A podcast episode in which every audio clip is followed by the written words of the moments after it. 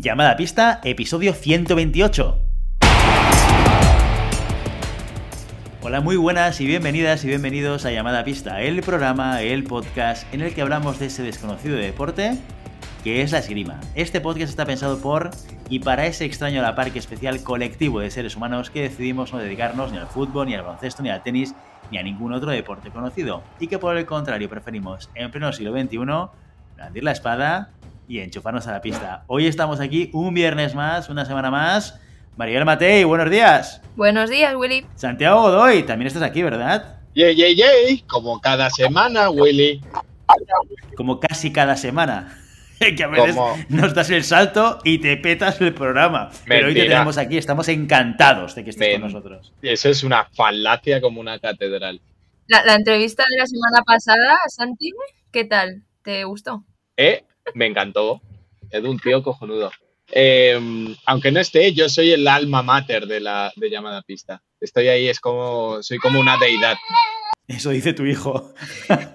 Eso también dice tu hijo. ¿A que sí? Tu hijo te dice, cállate ya y dame de comer, porque esto es una vergüenza, hombre. Yo hoy. voy hoy, a llamar a servicios sociales. Hoy, hoy quiero hacer una aclaración. Hoy voy a dar un bombazo. Hoy doy un bombazo. Y ahí, lo dejaré caer durante, durante el programa. Y vais a flipar. De verdad, vais a flipar todos. Todos los oyentes. Este va a ser un, programa de bombazos, ¿eh? Ya, ya aviso. Claro, claro habitualmente ya flipamos contigo, pues imagínate, si es un bombazo ya, no sé, no sé, ¿eh?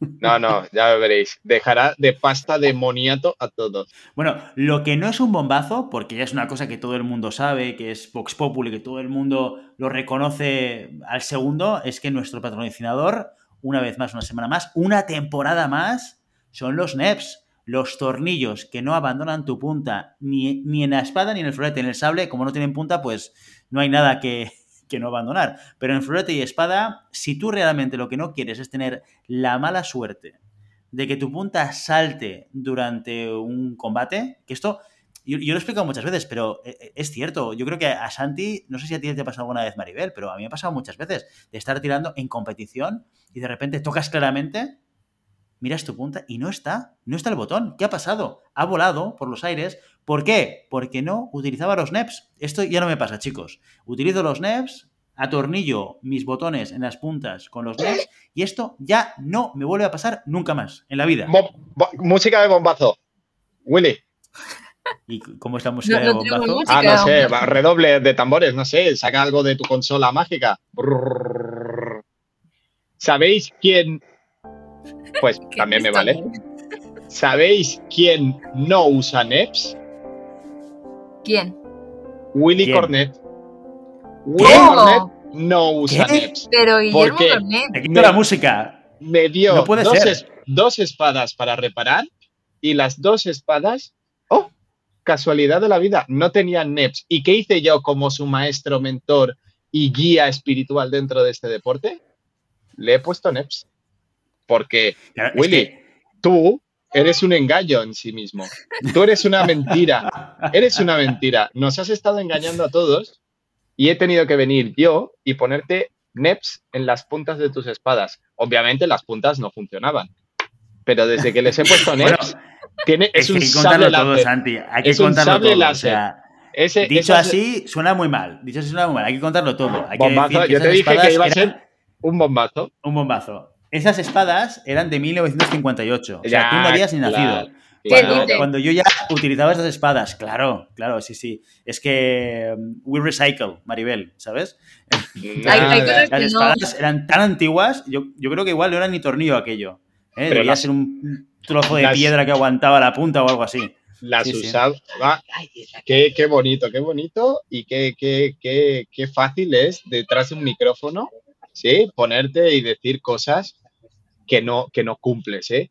Que, que yo, yo he llorado. Yo vi esa punta y, lloré, que, y lloré.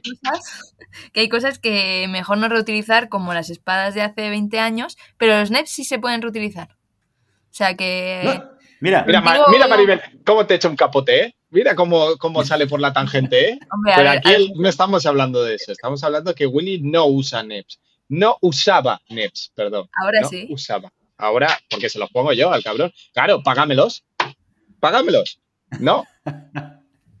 yo, yo te pago, yo te pago, yo te pago como a llamada a pista, con mi cariño, con mi amor, con mi estima, con mi respeto hacia ti, hacia tu persona. Y también eh, te pago con el botón de, con no darle al botón de kick que tiene el Zencaster que me permite echarle cuando, cuando me dé la gana a mí. Pero con todo esto yo te pago, eh, mi amor. No me, ya lo no me, no me callaréis, no me callaréis. Yo, la verdad, estaba leyendo, me, me, encanta leer frases motivadoras. Y, y era de, en un mundo de engaños, decir la verdad es un, es un elemento revolucionario. Yo soy el revolucionario. ¿Sabéis que esa frase se le atribuye a Lenin? Bueno, pues en realidad es de Goethe, pero está bien. Goce. ¿Cómo es? Goce. Goce. Goce. Goce.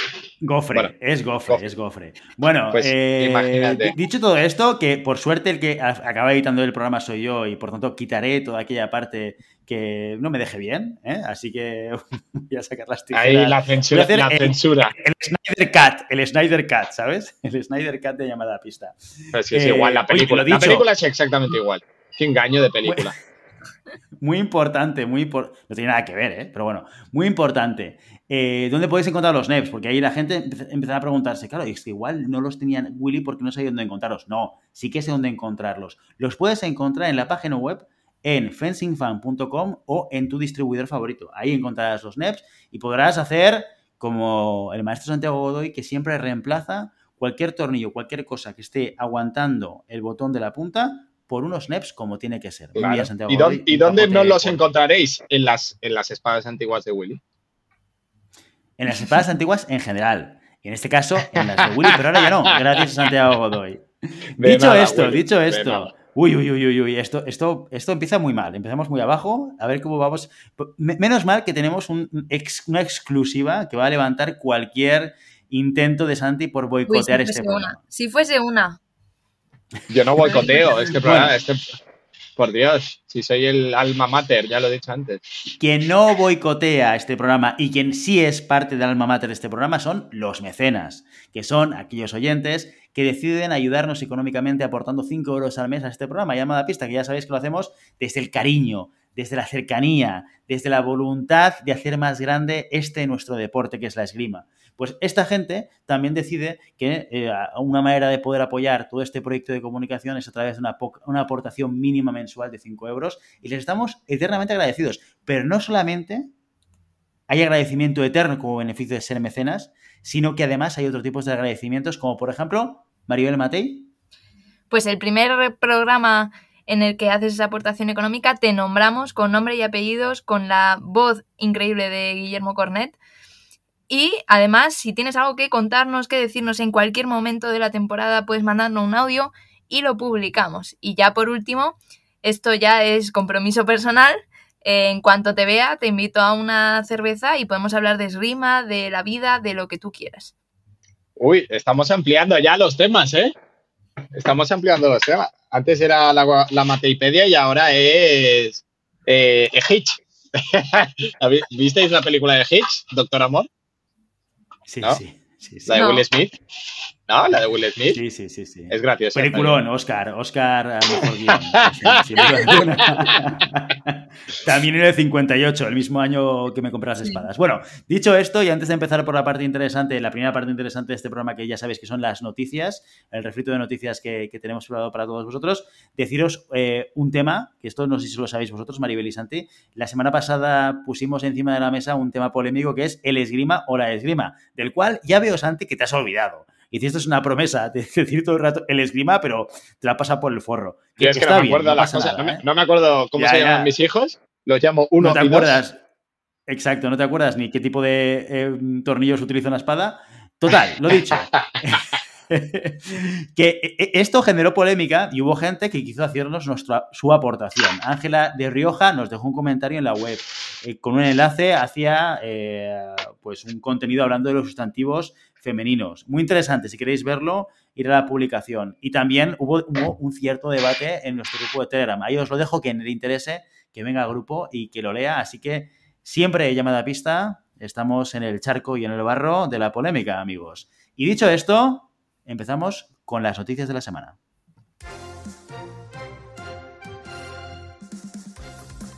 El sable comienza la temporada nacional absoluta en Madrid. El pasado fin de semana los y las sablistas disputaron el primer torneo nacional de ranking y la primera jornada de las ligas por equipos. En el masculino, Andrés Hernández repitió el oro del campeonato universitario dejando la plata para Óscar Fernández. Los bronces fueron para el vigente campeón de España, Iñaki Bravo, y el chileno Víctor Contreras. La competición femenina fue para Lucía Martín Portugués. La madrileña ganó con contundencia a Araceli Navarro en su vuelta a las pistas. Ainhoa Pérez y María Ventura se colgaron los bronces. Los resultados del torneo coinciden con la publicación por parte de la Federación del borrador del calendario nacional. El documento contiene información aún provisional pero interesante. En él se han colocado las pruebas del Ciudad de Barcelona y el Villa de Madrid, así como las Copas del Mundo Junior de Burgos y Segovia. También se fija la fecha del Campeonato de España Absoluto, el 4 y 5 de junio, y la vuelta de la prueba Criterium para las categorías inferiores. A falta de saber cuánto de ese calendario se podrá cumplir, lo que es seguro es que las competiciones continuarán este fin de semana con el TNR de Espada en Valladolid. Mientras, el florete empieza su andadura internacional con los torneos satélites de Guadalajara y Copenhague. El florete femenino y masculino se dieron cita en Guadalajara, México, el pasado domingo. Diego Cervantes, una de las revelaciones de los Juegos de Tokio, ganó la medalla de oro imponiéndose al brasileño Toldo.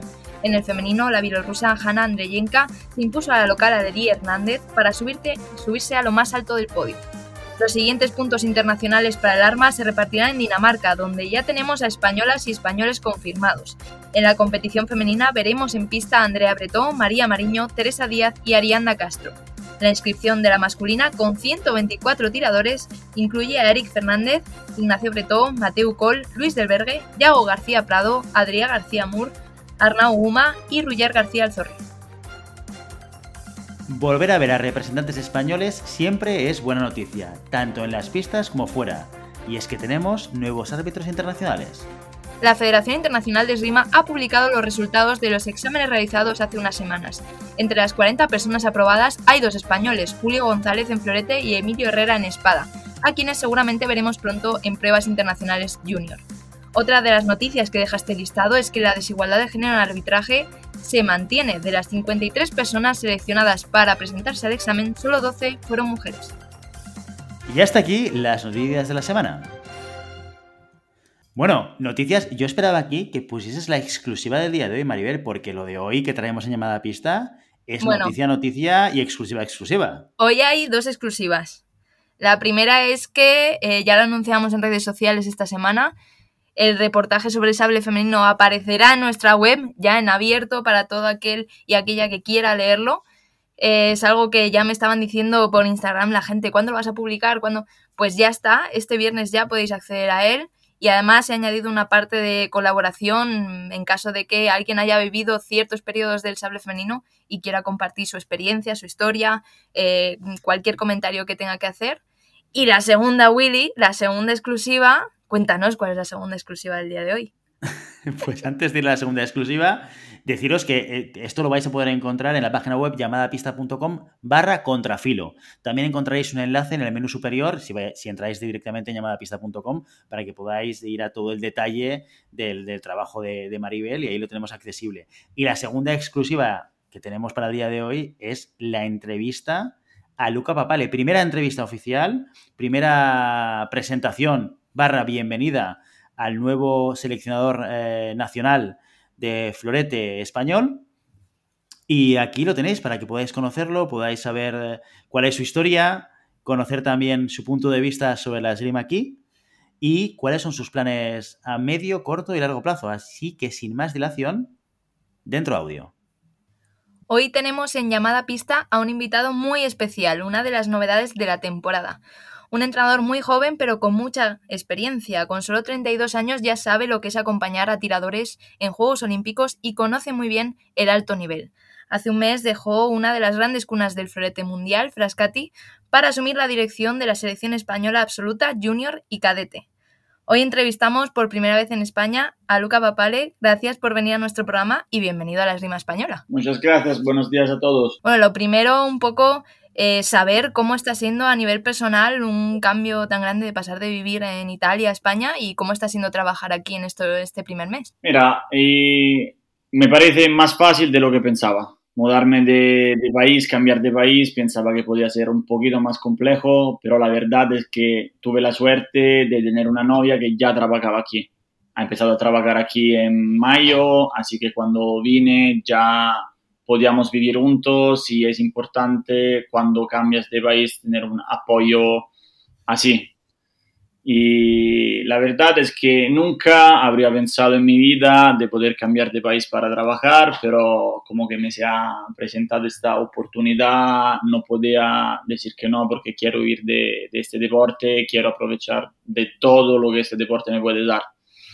Entonces la verdad es que me encanta Madrid, vine muchas veces este año, ya para trabajar con los chicos, cuanto para ver mi novia, entonces muy, muy feliz de, estar aquí. Bueno, teniendo la pareja aquí, Luca, esto, esto siempre facilita las cosas, ¿eh? Eso, siempre que te mueves de país, el poder apoyar. italiano, ¿eh? Para trabajar, pero tuvimos la suerte de cambiar de país al mismo tiempo. Muy bien. Entonces, fácil. Eh, Luca, el, uh, tu, uh, tu, nominación eh, como entrenador eh, y seleccionador de florete en España, pues a mucha gente le, le, ha sorprendido, ¿no? Y nos gustaría entender cuál es la historia, cómo surge esa propuesta de pasar de ser entrenador de Frascati a ser seleccionador de florete en España. Te digo, al principio y Carlos Llevador vino a vivir a Frascati hace, creo, cinco años, seis años, intentando de clasificarse para los Juegos de Río del 2016. No consiguiéndolo, volvió a casa, acabó su carrera universitaria y luego, queriendo seguir soñando y luchando para este deporte, ha vuelto otra vez, creo que fuese en el 2017, algo así. Y somos muy, muy amigos con Carlos. Y empezamos a, a, de vez en cuando, como que su entrenador, Fabio Galli, es un entrenador también de la selección italiana y no podía viajar con él muchas veces, de vez en cuando yo fui con él a algunas competiciones. Luego también Carlos ha empezado a trabajar con otro entrenador que es Luca Simoncelli, que vino también él aquí muchas veces. Y hemos seguido hablando, hablando, hablando hasta que el año pasado la Federación Española de Esgrima ha querido empezar un trabajo juntos con el club donde estaba yo, entonces con Frascati para aprovechar del uh, entrenador de Carlos, que es Fabio, para seguir trabajando con él y para disfrutar también de la experiencia de Fabio, de Luca y de la mía, porque somos todos de la misma escuela, para empezar a formar entrenadores aquí. Entonces, empezando una colaboración que podía acabar de un lado con, una, con un curso de entrenadores y del otro uh, aprovechando del club de Frascati para llevar los dos equipos mayores a, ahí y entonces, como que éramos tres, y yo era aquel que no tenía, como te dice, raíces fijas y podía viajar un poquito más, he empezado a viajar adelante y atrás de España y Italia para hacer cursos y entrenamientos. Y luego eh, me habían dicho que a, a, lo mejor esperaban de hacer este cambio un año más adelante pero como que la, esa temporada, esos cuatro años, ese ciclo olímpico será más corto, han querido uh, llevarme a, traerme antes, perdón, y entonces hemos empezado a hablar de mayo sobre la posibilidad de, de mudarme bastante pronto. Esta es un poco la historia. Lucas, más o menos. Eh, eh, ah, primero de todo, enhorabuena por, por el nombramiento. Eh, la verdad es Gracias. que mm, es como un orgullo poder contar. Eh, nosotros ya sabes que en Espada ten, llevamos esta, esta conexión con Italia desde, desde hace años y creo que la escuela italiana es, tiene muchísimo que aportar porque creo que es la que más se puede eh, integrar dentro de, lo, de, la, de la esgrima española, ¿no? Es, hablando con entrenadores como Enrico Di Cholo, o con el mismo Piccini, cosas, cosas que, que, tenemos mucho en común. Creo que también la adaptación va por, por, ese, por ese punto. Eh, pero siempre estamos hablando aquí de la importancia de la formación, ahora en, enlazando con lo que has dicho de los cursos. ¿Cómo empezaste tú la, tu formación? ¿no? Porque si, siempre estamos hablando de la importancia de los entrenadores, de la formación de entrenadores, del de el tirador que tiene que tener esta evolución, ¿no? Incluso siendo tirador, tener unas nociones básicas de, de entrenamiento. ¿Cómo empiezas tú en el mundo de, del entrenamiento, de, de, dar entrenamientos, que te lleva a llevar un equipo nacional? Vale, Yo nunca he sido un buen atleta, un atleta fuerte, me gusta demasiado la esgrima, te digo, entonces una vez que muchas veces acaba la carrera junior, hay que elegir si, si, si, no has hecho nada de resultados, si hacer deportes porque te gusta o dejarlo de hacer. La verdad es que cuando yo acabé mi carrera eh, junior tenía todavía ganas de tirar, de entrenar porque me encanta el deporte y luego me propusieron de empezar a ayudar al club donde estaba yo andando dos veces a la tarde, empezando con los chicos eh, entre los 8 los 10 con desplazamiento, ayudarlos en los combates. He hecho esto, creo, de los 20 hasta los 23, cuando oh, un entrenador se ha jubilado y se ha abierto una posición, entonces necesitaban de un entrenador y como queríamos dos a hacer este trabajo de instructores ayudando a los chicos, nos han pedido de empezar también a dar clase venimos de una escuela que tiene la suerte de haber, creo ahora, el mejor entrenador del mundo y siempre ha tenido, um, como se dice, buenos atletas. Entonces vemos esgrima de alto nivel de toda la vida. Y pero y ya me puse abajo de la, ¿cómo se dice? De la ala me sale, pero no creo que sea la palabra no sé, cuando uno empieza a cuidarte, entonces Fabio Galli ha empezado a cuidarme como entrenador eh, y me ha empezado a enseñar lo que ahora sé de, de, la esgrima, de cómo se da clase y luego a Italia hay una estructura de tres niveles de, como si de entrenadores. Sí, correcto. Y, sí, sí. sí, pues me puse a hacer lo, los tres niveles, pasando los tres eh, exámenes, así que en el 2017 conseguí el diploma de, maestro de Esgrima Italia. Y la verdad es que el curso te forma, uh, te explican cosas, pero la mayoría del tiempo tú la pasas al club dando clases, trabajando y aprendiendo a trabajar cada día. El curso sí te da bases, luego hay que tener también un club donde trabajar y trabajar los días porque el curso no te da todo.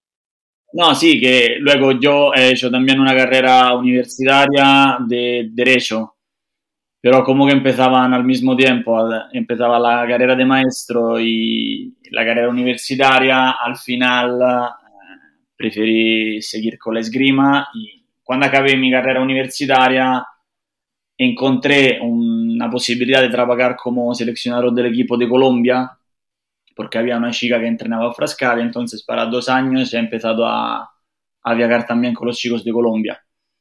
Y al final, uh, nada, y ir también la mañana a Frascati, teniendo muchísimos atletas, he empezado a trabajar también con atletas de alto nivel, de nivel internacional, y acabando todo con una participación olímpica con un chico de Brasil que se llama Guillermo Toldo que no es mi alumno, trabajaba con Fabio Galli, entrenador también de Carlos, que pero no podía ir con su entrenador, entonces me ha pedido de, ir con él, porque cuando Fabio se iba para competiciones o cosas, trabajaba conmigo. Esto más o menos es el proceso de, desde cuando empecé a, a, trabajar como entrenador. Mira, te, te digo que gracias porque eh, realmente eh, eh, tu ejemplo es eh, un poco la muestra de lo que nosotros mm, intentamos decir siempre o, intentamos transmitir, que la esgrima no hace falta eh, empezar como mm, un gran, un gran tirador o un tirador de alto nivel para ser un excelente maestro. Y creo que eres el ejemplo perfecto de una persona que le encanta el deporte, que es lo, lo, lo, primero que se le pide a un gran entrenador, ¿no? Que ame su deporte, que sienta pasión por su deporte y eres el ejemplo de, de, que se puede llegar a lo máximo, llevar un equipo nacional, en este caso llevar casi a tres selecciones, ¿no? En Brasil, Colombia y, y, y ahora España, eh, desde el club. Y eh, creo que eres un gran ejemplo, no solo en, en, la, en la manera de dar clases, que se reflejan los, los resultados y en, en, en, la posición, sino también por el hecho de, de, ese ejemplo de empezar desde la base con niños pequeños que se puede llegar hasta, hasta, donde, hasta donde quiera. Y mucho mejor Luca, e, entrenador de esgrima, que abogado. ¿eh? Eso hay que decirlo. ¿eh? Eso... Uy, no, ¿Cuántos abogados conoces? 200.000. me van a matar ahora, pero la verdad es que intenté también de trabajar en una oficina y después de dos meses casi me mataba. Viviendo toda la vida de deporte, de la mañana a la tarde, de cuando tenía seis años, trabajando en un club, en un gimnasio, algo así, es difícil ponerse a, a trabajar en una oficina. La verdad es que parece de haberme encontrado al momento justo, en la posición justa, pero bien que haya pasado. Totalmente bien y bien de, tenerte aquí en España. Lo decía antes en la introducción, eres eh, joven, tienes la edad de, de, Santi, 32 años, carrera meteórica como entrenador, ya has eh, trabajado, ya decías, con la selección de Colombia, ahora con la de España. ¿Qué cambios, si es que existen, entre trabajar en un club, en una escuela, y eh, dar el salto a trabajar con gente de una selección nacional? Buena pregunta. La verdad es que el cambio más grande es que tú, que he llegado y tengo que empezar a trabajar con chicos que posiblemente no he crecido yo y hay que, para mí, intentar de cambiar algunas cosas y para llevarlo a lo que quiero yo. La verdad es que eh, en un club uh, tú trabajas por pasión antes que todo porque sin la pasión vas cada día a jugar con los chicos que tienen de los 8 hasta los 25 años y no te quedas 4 o 5 horas dando clase, divirtiéndote. Empezar a dar clase y a tratar una selección nacional empieza a ser más profesional. No sé si se entiende lo que, lo que quiero decir. Que um, más, uh, ¿cómo se dice? Difícil y sobre todo hay que llevarlo sí o sí a algún lado. Hay que seleccionar bien los, los atletas que creces, hay que seleccionar bien el percurso que tienes que, que quieres marcar para que crezcan, hay que plantear una temporada con competiciones internacionales cada mes, entrenamientos. Es un trabajo un poquito más complejo y de muchas más responsabilidades. Esta es la cosa que te puedo decir, y, ¿cómo se dice? Inmediato. Y luego a ver qué pasa. Porque con Colombia trabajaba desde Frascati, entonces la planificación no lo hacía completa yo, no elegía todas las competiciones donde podíamos ir.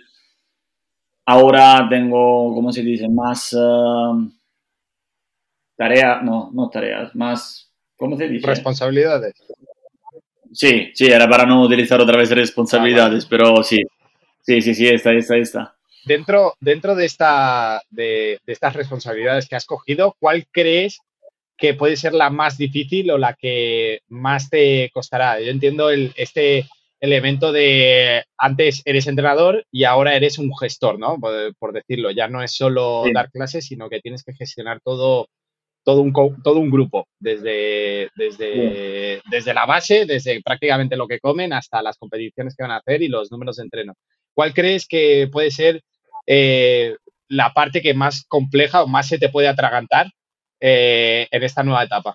La más compleja creo que sea empezar a, a, crecer gente para que podamos tener cada vez un cambio en el equipo porque ahora tenemos dos equipos absolutos mayores de verdad buenos, porque han demostrado, por ejemplo, tenemos a Carlos Llevador, que ha conseguido clasificarse a una Olimpiada, ha ganado una competición de Copa Mundo, dos medallas, una al Mundial, Europeo, y con los chicos del equipo han hecho, han ganado a equipos que son más fuertes teóricamente, y las chicas también han hecho un europeo donde han ah, llegado a perder creo 45-43 con el equipo de Bolonia para entrar a la semifinal. Y creo que esto no pasaba de, de, hace mucho tiempo. Y luego, pero la cosa que creo que sea más difícil sea formar un movimiento que pueda nos dar gente nueva, no te digo cada año, cada dos años, pero por lo menos haber opciones cada siglo olímpico, cada cuatro años empezar a formar un movimiento que sea continuo. Luego los chicos que, con que estoy trabajando ahora son todos comprometidos, todos son mayores y luego si no es, como se dice, no quiero plantear también eh, cómo comen, cómo entrenan. Le he dado de las bases de entrenamiento, quiero por lo menos estos números de entrenamientos de físico y de esgrima. Luego cada uno tiene que elegir si quieres invertir todo en la esgrima o no. Entonces, esto de la gestión de los atletas ahora no tengo un problema porque todos quieren ganar, todos quieren llegar a algún lado. La cosa que creo que será más complicada sea empezar a buscar gente que pueda crecer y a formar un movimiento que nos dé esta tipología de gente cada, cada siglo, cada cuatro o cinco años. Luca, conocías bien el florete español antes, no solo porque habías trabajado o has trabajado con, con, tiradoras como Teresa Díaz, sino también porque has participado en muchas concentraciones con entrenadores y entrenadoras españolas. ¿Cómo te ha ayudado esa experiencia para encargarte del equipo? Me la verdad es que me ha ayudado mucho. Ya conocer a, a, casi todo el equipo, porque he trabajado, sí, de verdad, personalmente con Teresa, pero hemos hecho entrenamientos también con los otros chicos. Entonces, llegué a trabajar con atletas que ya conocía por lo menos de un año. Y luego estos cursos me han permitido de acercarme a los entrenadores con quien ahora voy a trabajar. Porque creo que la cosa más compleja de todo, sea para la gente que vive aquí o entrenadores que hacen este trabajo de toda la vida, ver a un entrenador joven que te pueda decir o oh, intentamos de trabajar de esta forma o de esta forma. El miedo que tenía antes que todo era de no ser aceptado no tanto para la experiencia cuanto para la edad, porque no es fácil aceptar a una persona más joven que tú si haces el trabajo de toda la vida. La verdad es que los entrenadores son muy disponibles, muy amables, me han puesto siempre en la mejor condición de hablar, de, trabajar y, todo quieren aprovechar de, de esta también colaboración que tenemos. Entonces, este año de formación con entrenadores y chicos me ha ayudado mucho para llegar tranquilo y haber ya conocido a todos y saber más o menos cómo moverme. Y con toda esta información que tenías de antes y también con esa colaboración de entrenadores que es muy interesante, que es algo que queríamos eh, fomentar eh, también desde llamada pista pero también hablando con entrenadores que querían que esto sucediese, esta colaboración entre, entre clubes, eh, ¿cuál dirías desde tu perspectiva, desde tu punto de vista de cómo entender la esgrima, cuáles son los puntos fuertes y débiles del, florete español? Vale, eh, te digo, puntos fuertes, hay buenos entrenadores que son, han, han sido atletas de alto nivel Hago el ejemplo de eh, Gaby Menéndez, Hugo Miranda que ha ganado un europeo, Jesús Esperanza tiene muchísima experiencia, hay la, mamá de Teresa, hay Alberto Pascual que también tiene experiencia. Hay un grupo de entrenadores aquí en Madrid y también otros entrenadores que conocí a Galicia, Andalucía, que quieren trabajar, son jóvenes y tienen toda la gana de hacerlo. Para mí, un punto débil de aquí es que, como decíamos antes, hay poca gente que practica esgrima. Claro, si tú tienes competiciones de jóvenes, cadetes, de 100, 150 cadetes jóvenes, es más fácil sacar gente buena. Si tú tienes que intentar elegir entre una competición nacional que sale de 40 personas, empieza a ser ya más complicado. La cosa que quiero hacer más es ayudar a la formación de los entrenadores para que tenemos más entrenadores posible que puedan traer en el movimiento más alumnos posible. Dentro, dentro de esta colaboración, em, nosotros, como hemos comentado antes en Espada, em, lo más que nos costó en, este, en esta transición, en esta colaboración, es sobre todo tener un, un lenguaje común, ¿no? ¿Crees que el lenguaje del florete, siendo con convención eh, y teniendo estas pautas, es el mismo o tendrá o, habrá que hacer un, cambio en el pensamiento táctico o en el pensamiento eh, teórico del florete español para poder eh, llegar a un punto en común? ¿O, ya, ya es simplemente cambiar el sistema? Para mí cambiar el sistema no. La verdad es que me parece ya una manera diferente de entender la táctica, no la técnica. Porque de técnica todos son capaces de enseñarla bien. La verdad es que me parece que, por ejemplo, de el ejemplo de Italia, hay 200 escuelas diferentes y 200 maneras de pensar, pero hay una base común de trabajo de distancia, de tiempo, más que de velocidad de mecánica.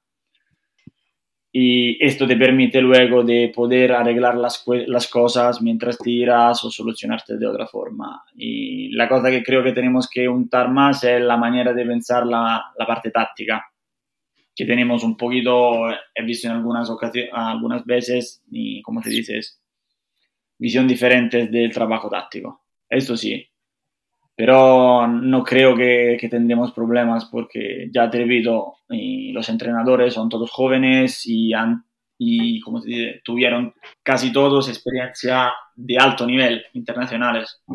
Entonces has visto cómo funciona la esgrima fuera de, de, España, fuera del país, en el mundo, y esto te abre ya la mente para arreglarte, a cambiar manera de entrenar también. Me gustaría recuperar un, tema que has hablado tú ahora cuando hablas de habilidades, Luca, que uh, ponías sobre la mesa la falta de aficionados en el mundo de la esgrima. Este es un tema que hemos tratado aquí, pues bueno, este es el episodio 128, imagínate, las veces que habremos hablado de, la falta de, aficionados y de base dentro de, la esgrima.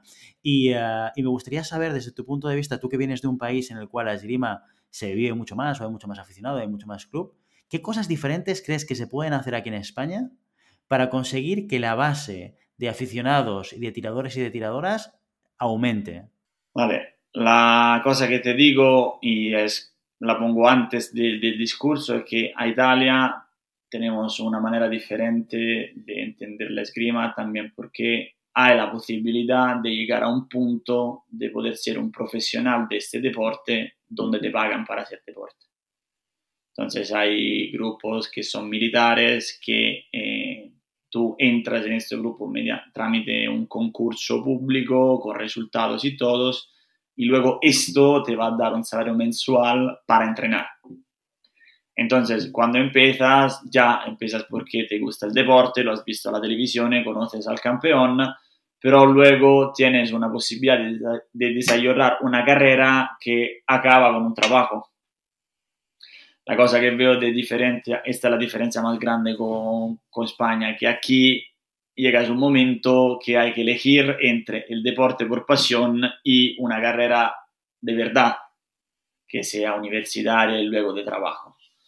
Una cosa que hacemos, pero me parece que también hacen aquí, es publicidad en las escuelas. Entonces, cada club eh, que se pueda acordar con, no sé, algunas escuelas, colegios, para hacer horas de, no te digo de formación, de actividad con los niños, proponer a, no sé, un curso de 10 horas en las escuelas, en vez que hacerle hacer educación física o preparación física, no sé si aquí se hace, pero por ejemplo, en Italia, eh, en cada escuela hay dos horas de una materia que se llama una, educación física.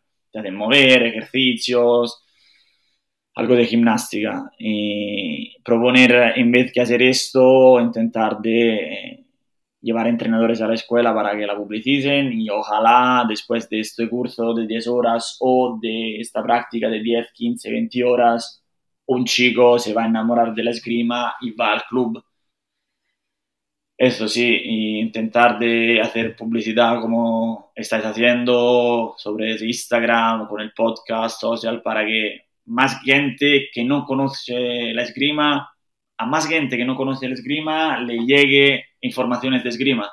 Yo, por ejemplo, empecé hace 26 años porque vi un campeonato del mundo a la televisión. Entonces dije a mis padres, quiero hacer esto y, y me llevaron al club pero lo sé que esto no pasa muchas veces. Ahora pasa simplemente cada cuatro años cuando hay la Olimpiada. Y pero a Italia, que como que cada vez que hay la Olimpiada hay uno que llega a ganar medalla, entonces lo transmiten por, por la televisión, es posible que España no llega porque no lo transmiten. Es súper interesante lo, lo, que cuentas de, de, cómo se vive la esgrima en Italia, ¿no? Porque aquí es muy difícil realmente, a no ser que conozcan los canales adecuados, como puede ser el canal de la FIE, ver una competición de esgrima. Y es muy difícil que llegar a esa gente. A Italia, a Italia también, ¿eh? No, las competiciones nacionales no se ven nunca. Las internacionales se ven eh, con, el, con la FIE pero las nacionales no se ven tampoco. Pero es un deporte que como Comité Olímpico ha ganado más medallas que todos los otros deportes a Italia. Entonces la esgrima Italia es ya famosa porque lleva de un montón de tiempo ganando, ganando, ganando. Es un deporte de, a Italia de ganadores y ya está conocido bastante. Y luego, como te decía, te da también la posibilidad de trabajar en esto. Yo me gustaría hacer un, una pregunta un poco así complicada de responder, Luca, pero eh, es, como, ¿qué fue primero, la gallina o el huevo? Es decir, em, es popular la esgrima porque en, Italia, porque Italia es muy buena o porque realmente antes de ser buena Italia, eh, realmente siempre ha tenido una tradición muy grande de esgrima, incluso, incluso, bueno, se podría decir que de siempre, como en España. ¿Cuál crees que ha sido la, diferencia? Porque realmente, eh, si nos remontamos a los años 80, donde España prácticamente era una potencia mundial, y hablo mm, de espada prácticamente, ¿cuál ha sido, tú crees, cuál ha sido la, diferencia o el cambio que ha podido pasar entre estos dos países para que Italia en estos momentos se pueda plantear eh, tener una carrera profesional deportiva y en, y en España no? Porque realmente partimos de la misma base. Y carrera deportiva, pero te digo que a Italia todos los deportes tienen esta posibilidad, que hay estos grupos militares que te permiten entrar y te da un salario mensual. Entonces no es simplemente de esgrima, te hablo propio de cómo se, se entiende el deporte en Italia. Y luego te digo también, como te estaba diciendo antes, que el dinero para mí hace la diferencia porque como que ha sido siempre un, un deporte de ganadores. También el gobierno te da dinero porque tú sigues ganando, ganando, ganando, ganando. Aquí creo que como en todas las partes del mundo, invierten si tú ganas, luego una vez que ganas, invierten, tiene que seguir ganando, porque si no ganas, te quitan el apoyo. Y así. Y una vez te dan, una vez te quitan, una vez te dan, una vez te quitan. Creo que ha sido esto en el, sí, sí, sí, la mayoría de los últimos años. A Italia, como que se sigue, siempre dan. Te hago el ejemplo. Ahora iremos a competiciones internacionales con los dos equipos, que serán cuatro hombres y cuatro mujeres. Italia va con 12 y 12 donde de estas 12 mujeres, 8 son pagados de la federación y 4 se gastan ellas el dinero y la misma cosa para los hombres. Entonces hay una diferencia también de experiencia porque te pueden llevar un montón de tiradores cada competición que se hace a tirar, a hacer experiencia y esto te ayuda también con estas limitaciones un poco de las que hablamos, ¿no? Que son un poco económicas, que son de filosofía, de cómo se entiende el deporte, que son también de base, de que no haya suficiente gente empezando la esgrima, eh, con esta situación, ¿no? Que te has encontrado al llegar, ¿qué objetivos a medio largo plazo tienes para el equipo español?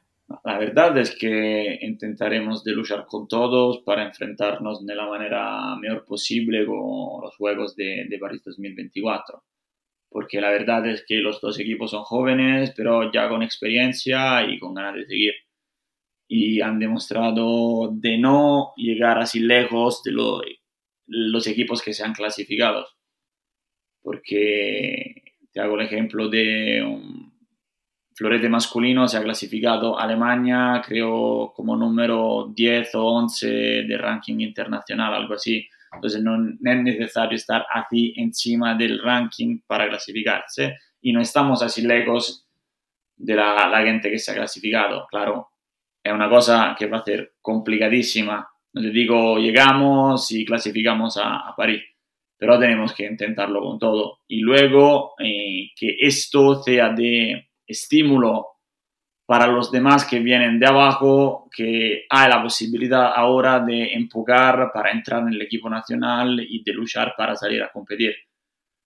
Como objetivo, la, entrar al equipo nacional tiene que ser la parte final de, tu esfuerzo, de tu empuje, porque ves que luego, una vez que tú entras al equipo nacional, tienes la posibilidad ahora con la federación que nos está ayudando y apoyando de poder salir a competir. Así que no ves un trabajo, entonces un dinero que te puede dar, pero te puede dar mucha más, como se dice, felicidad, realización, llegar a un punto, a, ser, a tener la posibilidad de luchar para ser uno de los mejores eh, del mundo. Luca, este verano acompañaste al brasileño todo a Tokio. Sí. ¿Era tu primera experiencia en las pistas de unos juegos? Sí, mi primera experiencia. Oye, ¿y cómo fue vivir esos Juegos Olímpicos tan extraños o quizás los más extraños de la historia? quizás el más extraño, pero lo que decía todo el mundo que me preguntaba esto, he dicho, para mí ha sido fantástico con todo el problema del COVID, de las restricciones del COVID. Piensa si no había nada de esto. Y maravilloso, la verdad, maravilloso. Todo esto, atletas diferentes, había gente de dos metros, de un metro y cincuenta, delgada, ancha, con músculos, sí. Difícil de ver toda esa gente, toda junta, así diferente. Pero una de creo que a nivel deportivo la experiencia más, más linda del mundo. Eso, eso te iba a preguntar, ¿es tan romántico como nosotros nos lo imaginamos? Yo siempre he pensado, unos Juegos Olímpicos, ya no es por, siempre decimos lo mismo, ¿no? Los Juegos Olímpicos creo que no, no es ni de lejos la competición más dura que se puede tener, básicamente por el número de participantes, eh, la, calidad que puedan tener, bueno, la libertad que te puede dar que todo el mundo participe en la misma competición. Eh, y aquí realmente participan 24, ¿no? Pero realmente es, esa, ese romanticismo que tiene y es esa, esa ilusión para, para, para vivir ese, ese evento deportivo único en el mundo. Sí, sí, la verdad es que es romántico. Como deportista y la esgrima no es un deporte profesional, entonces todo lo que no es fútbol, baloncesto, esto tiene como punto final de llegada, intentar por lo menos de participar en una Olimpiada. Entonces, es el punto de llegada de una vida, participar y luego competir y luego quizás ganar una medalla. Entonces, si tú piensas que lleva toda la vida intentando llegar ahí y cuando llegas también de entrenador, porque como que cada uno de nosotros haciendo el clima ha por lo menos pensado una vez quizás qué cosa linda sería participar y pero te digo también de entrenador, entonces cuando llegué allí parecía veramente, la verdad, un niño la mañana de, la Navidad, cuando llegan los regales. Me, y todo. me das mucha envidia. la verdad es que, eh, y eso lo, coincido 100% contigo, es, eh, primero lo piensas como deportista, pero después como entrenador, cuando eres entrenador, también sigue esa, esa ilusión, porque a mí me encantaría, bueno, entendiendo las, las diferencias y las limitaciones, pero al menos estar dentro de ese espíritu olímpico, aunque sea como entrenador, porque entrenador también vive su parte, vive su, su, momento y creo que en la esgrima, creo, no, no, sé decirte si el que más, pero uno de los, de los deportes en el que más necesario es eh, la interacción del entrenador con el deportista para hacer una, una buena competición, ¿no? La verdad es que siempre el actor principal será el deportista. Y hay que ponerte a trabajar con él en la mejor forma para ayudarlo a llegar de la manera mejor posible. Entonces, no es, al final no es simplemente un trabajo. Con este chico que he ido, éramos antes amigos y hemos pasado muchísimo tiempo juntos, le hemos pasado también bien como, como amigos antes que como deportista y entrenador. Pero la verdad es que también el entrenador tiene que hacer la parte suya, te hago un ejemplo porque conozco a los dos como si son hermanos. Fabio Galli con Daniele Garozzo que ha llegado a, a ganar la medalla de plata ahora. Y por ejemplo a Daniele le encanta que Fabio al final de la pista grite como si Fabio estuviese compitiendo. Entonces piensa que Fabio me decía, tengo que gritar como un loco para que él uh, le salga más la gana de, de tirar. Entonces el entrenador tiene que hacer también su parte en cada momento de, la preparación y de la competición. Con esta experiencia que nos cuentas y totalmente, lo hemos hablado muchas veces, del tándem entrenador-alumno y cómo saber conocer a este alumno, para terminar un poco eh, la entrevista vamos a hacerte unas eh, preguntas un poquito pequeñas, ¿no? Las primeras dos las voy a decir yo y luego Santi, como ya has visto, hace su parte. No sabemos qué te va a preguntar, Así que mm, las dos mm, de mi, por mi parte. Una, ya has visto que en España tenemos mucha, mucho interés por la escuela italiana y en concreto en, el florete también. ¿cómo podrías definir de forma breve la forma de enseñar que aplicáis en Frascati y que, y que ha, sal- ha tenido tan buenos resultados? Bien, pequeña pero complicada. Y te digo, la forma de Frascati y la escuela que ahora en Frascati viene de Fabio y viene de su entrenador antes que era Livio Di Rosa, han sido, son dos de los entrenadores mejores que hemos tenido en Italia. Y te digo, reduciéndola poco, la esgrima de Fabio es distancia y tiempo. Trabajar mucho en esto, que intentar de dejar un poco atrás la, la parte mecánica. Y luego no es que tenga un, ¿cómo se dice? Un trabajo fijo, lo, cada uno, cada entrenador luego con esto, tipología de base, de tiempo y distancia, desarrolla el trabajo con cada alumno porque cada alumno es diferente. Eso te puedo decir, que enfocamos mu- hemos enfocado mucho la atención en este trabajo de, de tiempo y distancia, intentando también de, de tener una distancia más corta en la clase. Y por último, un deseo como entrenador eh, que quisieras que se cumpliese en esta primera temporada con la selección nacional. esta primera temporada, entonces que acaba en 6-7 meses, como deseo Sí. ganar el mundial. Te digo, como dices un deseo es ganar el mundial. Bien, como decía, está es cojonudo, la verdad. Tú tienes que desear, ¿qué deseas? ¿De ganar una competición nacional o la Olimpiada? Ah, Olimpiada. Hombre, obviamente, Claro. si hay que desear, Eh, sí, tenemos que desear, es ver si, si pasa uno de estos años o uno de estos días. perfecto, pues te dejo con Santi y su picadito de preguntas. Las mías son más fáciles y más rápidas, ¿eh? Y, y menos, menos, Vale. menos profundas, ya te lo puedo, te lo puedo garantizar. Eh, yo simplemente te, te- Bueno, serán preguntitas rápidas. Eh, la primera, eh, ¿masculino o femenino? No te voy a responder. Vale. sí. ¿Diestro o zurdo? Diestro. Eh, si tuvieras que tirar con algún, algún esgrimista histórico, vivo o muerto, ¿con quién sería? Rubisky. Y con un personaje de ficción, Oddio. Zorro. el Zorro. Ah, mira, dice zorro. muy bien. Eh, ¿Ataque o defensa? Ataque. En una, en una competición, siendo, siendo, mira, eh, hilando con lo de Fabio Gali, entrenador eh, gritón o callado. Gritón al momento justo, no siempre. Y como deportista, Gritón, siempre.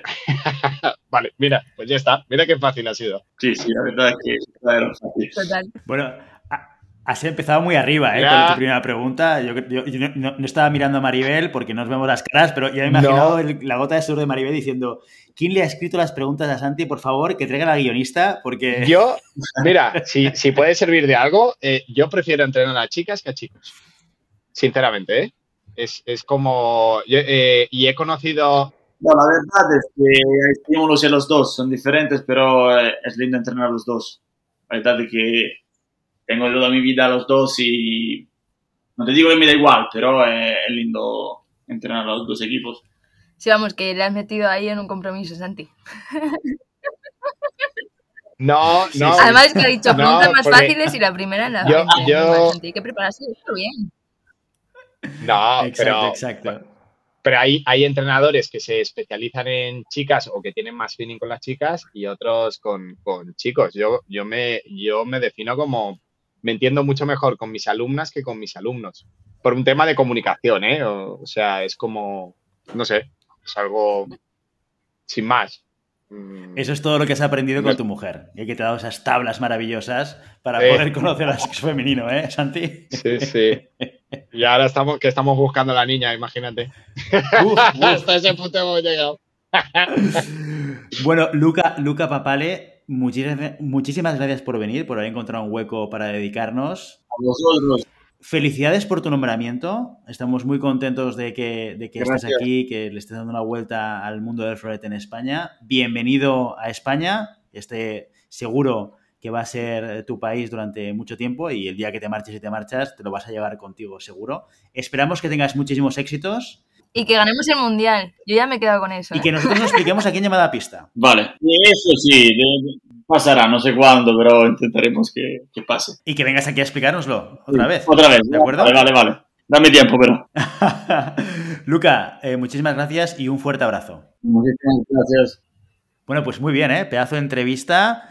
Luca Papale, presentación oficial eh, en los micrófonos de llamada pista y en cualquier medio de comunicación. Estamos siempre a la cabeza de todo, ¿eh, chicos? Somos, somos la punta de lanza, somos los NEPs de la esgrima. Ni la federación, ni nada, nada. Nosotros lo primero aquí para recibir a Papale, que es una grandísima noticia, ya lo dijimos en las noticias, cuando llegó eh, buenísima noticia para el florete, para hacerlo crecer, para lo que él decía, ¿no? Colaborar con entrenadores, con clubes, con tiradores de base, con tiradores que ya están formados pero que quieren llegar a más.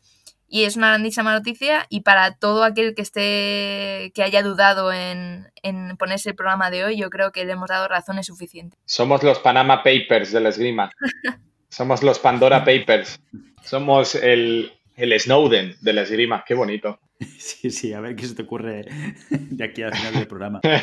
a, mí a mí la verdad es que me ha encantado. O sea, simplemente es el, hecho de que en Espada lo hemos podido anticipar desde hace tiempo, ¿no? Con, esta colaboración con, los maestros italianos y creo que lo, he dicho en la entrevista que será un punto y aparte. Creo que es un punto de inflexión dentro del trabajo, dentro de no solo del trabajo de un equipo nacional, sino de una estructura nacional que puede llegar a, dar grandes resultados, ¿no? Yo creo que los cambios siempre son buenas noticias y lo que hay que conseguir, lo que hay que hacer es apoyar este, esta, esta apuesta, esta apuesta por el cambio y, eh, todo remar a una para, conseguir que Luca eh, pues nos dé esos éxitos que, oye, los desea, ¿eh? desearlos los desea y nosotros esperamos que los consiga y esperamos que todos estemos apoyándole y desde Llamada Pista lo, vamos a hacer desde, desde nuestro rol de comunicación dentro del mundo de la esgrima. Que yo creo que, en lo que nos concierne a nosotros como llamada pista,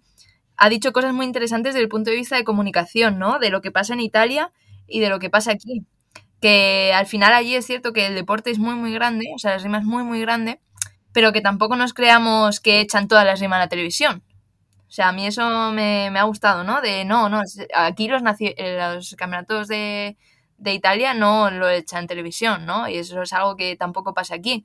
O sea que tenemos que, desde el punto de vista de comunicación, intentar llegar a gente de fuera de la esgrima, que ahora lo tenemos mucho más sencillo, a través de llamada pista, a través de redes sociales y a través también de promoción de la comunicación en los clubes, ¿no? Y eso, eh, más allá de lo que nos pueda aportar Luca desde el punto de vista deportivo, que es muchísimo, eh, como entrenadores lo tenemos súper en cuenta y ha, entrado con muchos cambios, ¿no? Desde, no este año, sino desde que vienen trabajando con los clubes en esas concentraciones, sino también desde el punto de vista de una persona que ha vivido la esgrima en Italia, que te diga que... Qué pesado eres. Que te diga que él empezó a hacer esgrima porque vio un campeonato del mundo, joder, pues eso nos, nos tiene que hacer eh, reflexionar de vamos a intentar llevar los streamings, eh, las reviews, eh, todas las noticias que tengamos de la esgrima, todos los éxitos que tengamos, que a veces nos, nos, hacemos pequeños nosotros mismos, ¿no? Tenemos éxitos y cosas muy importantes que contar y todo eso lo tenemos que llevar a la gente para que, quién sabe, a lo mejor nos aparece un niño que es un futuro Luca Bapale, ¿no? Así que a trabajar en ello yo quiero cerrar un poco como, como abogado del diablo y creo que realmente eh, nuestras limitaciones también vienen por una estructura nacional. Es decir, es difícil poder crear una estructura como la italiana sin el apoyo, ¿no? como ha dicho él, de, una vida profesional ligada al deporte. Aquí o, decides hacer deporte o decides... Em, ganarte la vida. Y creo que habría, sé que hay, hay elementos que van en ese camino, pero estamos muy lejos de poder ofrecer a nuestros deportistas una, una vida profesional eh, dentro de este deporte. Y creo que es algo que mm, va a costar, va a costar. Pero dentro de las limitaciones creo que también hay, hay mucho, mucho camino por, por delante. Pues muy bien, con estas sabias palabras, hasta aquí nuestro episodio de hoy. Como siempre, queremos invitaros a que os pongáis en contacto con nosotros, nos deis vuestra opinión y nos digáis si queréis de que hablemos algún tema concreto o si tenéis alguna pregunta. Lo podéis hacer a través de la página web en llamadapista.com barra contacto o a través de las redes sociales Facebook, Instagram, Telegram, donde queráis. Y si el contenido de este podcast te gusta, no te olvides suscribirte, compartir este episodio en cualquier red social, darnos 5 estrellas en iTunes y comentar lo que quieras tanto en iVoox como en Spotify. Muchas gracias por todo, por tu tiempo, por tu atención y por tu interés en este maravilloso deporte que es la esgrima. Nos escuchamos la semana que viene. Hasta entonces. adiós. adiós.